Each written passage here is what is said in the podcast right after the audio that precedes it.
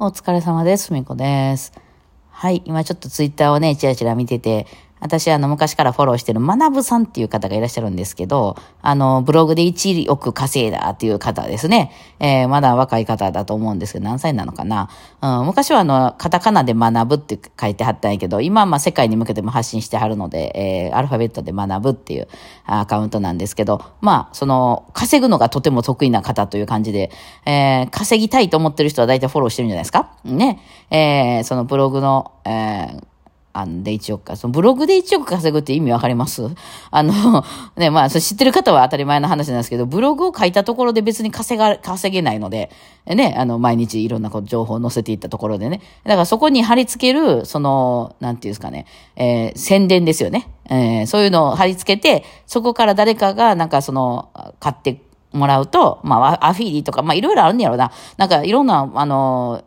そういうどっかの、例えば学校の入学案内なんかを貼って、貼り付けて、あの、広告でね、貼り付けて、で、その、そこに誰かが、あ、そこれいいなと思ってクリックして、そこに申し込んだら、そのうちの、ななんか、報酬として何ぼかが振り込まれるみたいな、そういうやつですよ。宣伝です。うん。あれもね、なんかやっぱセンスあって、その、なん、なんでもかんでもとにかく広告貼ってるサイトってすごい嫌じゃないですか、見てる方としては。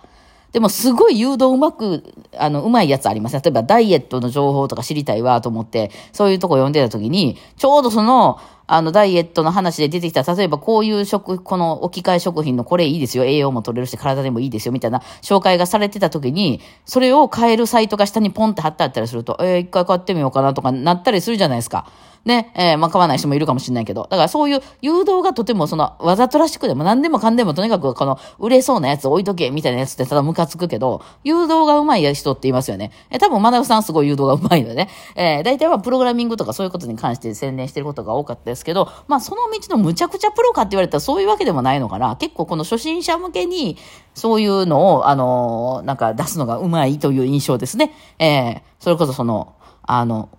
例えば私とかやったら、あの、本当これからバイオリンを習おうと思ってる人にどういうものを用意したらいいのかとか、どういうふうに勉強していったらいいのかっていうのを、その、すごくわかりやすく何も知らない人が見てもわかるように書いてあるページみたいな感じでね。だからその、専門家の人でね、本当にもう本当にあの、だいぶ長いこと習ってる人向きじゃなくて、これからやろうかなと思ってる人とかに向いてるよみたいなやつとか、まあそうやね。で、あの、ちょっともうその道をやってるっていう人はまたクローズにしてはんのかなあの、そういうプログラミングとかでもね。でもそれで広く浅く結構みんなをこう引きつけるみたいなブログをやったはったとようなイメージで、私はプログラムの本とかはそんなに興味がないので、あんまりあのそういうことを追っていった方がないですけど、ただそのやり方がね、やっぱりそんだけ儲けれるってていうのはすごいなっていうことで、自分らの方にもそれは、その応用できへんかっていうことでいろんな人がまあね、そう集まってきて、こう参考にさせてもらったりしてたんですけど、その学さんがですね、ちょっと11月の頭らへんにゲームをやめたと書いていたんですね。えー、マダムさんといえばですね、ゲーム大好きで有名なんですよ。まあ、その、あの、ギラギラした人じゃないです。あの、僕はあの、陰キャなんで、みたいな感じの人なんですね。えー、むか、なんか、かつてすごい若い時、あの、営業の仕事とかしても全然取れへんで、もうあの、壊滅的にそういうのとか、あと電話で喋るとか苦手でしたみたいな人で、人で結構 YouTube も一時ね、その、YouTube がバーって伸びてる時に、やっぱりね、すぐ食いつきはって、あの、バーって毎日出してはったんですよ。でもすごい伸びて。で、もうある程度その、えー、登り切ったから、もういいやって言ってやめちゃった感じの人なんですよ。だからもうね、儲け方方がうまいのよ。もうその、人がわーって熱狂的に集まるとこをね、もうあれ本能的に感じ取りはるよね。なんかね、私の、私の子供さんのお父さんもそうだったね。むっちゃ儲けてはったね。あの、お金に困らへんだよね、ああいう人ってこう、やり方知ってんだよ。なんかもう匂いで嗅ぎつけるっていうかね、今ここに集まってるっていうのをこう嗅ぎつけてパッてそこに行って、もうある程度行って、あ、もうこっからさ、みんなみんながもう参入しだして、ある程度、あの、稼いでね、うん。で、そのみんなが参入しだして、もうちょっと難しいなってなったら、もうスッてやめるっていうね。あの、一番美味しいとこ取っていくって、まあ、タピオカ屋とかでもそうでしたよね。あの、高級食パンの店の中でもそうですけど、こうみんながおーとか言ってこう盛り上がった時に、うわーって広げて、もうそれが競合いっぱい出てきてみんながあんまりいいってなった時にシュッともうなくなってるっていうね。美味しいとこだけ取っていくっていうね。うん。まあそういう、あの、やり方ですよね。うん、だからまあすごいなと思って。えー、まあそれはね、私もなんかあの、まあ元旦那さんですけどね、すげえなと思って見てました。なんかとにかくお金はなんぼでも稼げるっていうね、あの才能は私にはないし、まあ特に私がやってるこのバイオリンというジャンルが、あの、そういう流行りっていうところと、まあ極端にある、ね、あの、対極にある、あの、あれですもんね、あの、文化みたいなとこやからさ、なかなかそこと結びつけるのが難しいっていうので、えー、結構ハードゲームになってるんですけど、いや、まあ、それはともかくとして、その、学ぶさんがね、ゲームをやめるって、学ぶさんといえば、まあ、お金はもう困ってないです今、バンコクで住んではるから、一時ドバイで住んではっていううに思うんですけど、まあ、いろいろ、あの、ビジネスを起こしたりとかね、いろいろやってはるんですけども、あの、とにかくゲームが好きで有名でですね、あの、将来はゲーマーになりたい、あの、プロゲーマーになりたいっていうのを常々言ってはった方だったんですよ。で、そのために、実は、その、すごく練習とか毎日やってらして、あのそのやり方がね、めちゃくちゃ勉強になったんですよ、私の中で。えーその、私とかがバイオリンを上手くなってきた過程とほぼほぼ同じでしたね。えー、だから、その、まあ、本人はゲーム大好きなんで、いくらでもできるんですけども、その、えー、分析をととにかくされるわけなんですよ。で、その自分がゲームで食べていこうと思うと、まあ、ある程度のその登録者数がいてね、あの、そのゲーム業界で有名にならんとやっぱ食べていけない業界であると。で、その、えー、まあ、だから食べていくってなったらこの3つかなっていうのを出してはって、その、いや、ただわーわーやってるだけじゃないんですよ。そうそういう人は分析してあるんでね。えー、ああの、その方法としては、まあ、3つあるかなっていう。で、その1つは、まあ、いわゆる現プロ、うん、あの、そのどっかのそういうプロチームに属している、その有名なプロチームに属しているプロ、あるいはそういう有名なチームに属してたっていう、まあ、プロ、元プロの人っていう、そのいわゆるプロ軍団ですね。まあ、そこまでいけば、あの、まあ、儲けれるっていうか、そういう、その、ね、ああいう賞金とか、とかね、あとはその、スポンサーなんかもついてますから、ちゃんとお金は出ますよね。そのプロなんで、はい。で、それか、あるいは、その、配信で生きていくんやったら、プロ並みにうまいっていうのも、まあみんな、わあ、すげえみたいなね。あ、やってはるゲームがね、えっとね、オーバーウィッチって、いや、これもね、オーバーウィッチ2かな、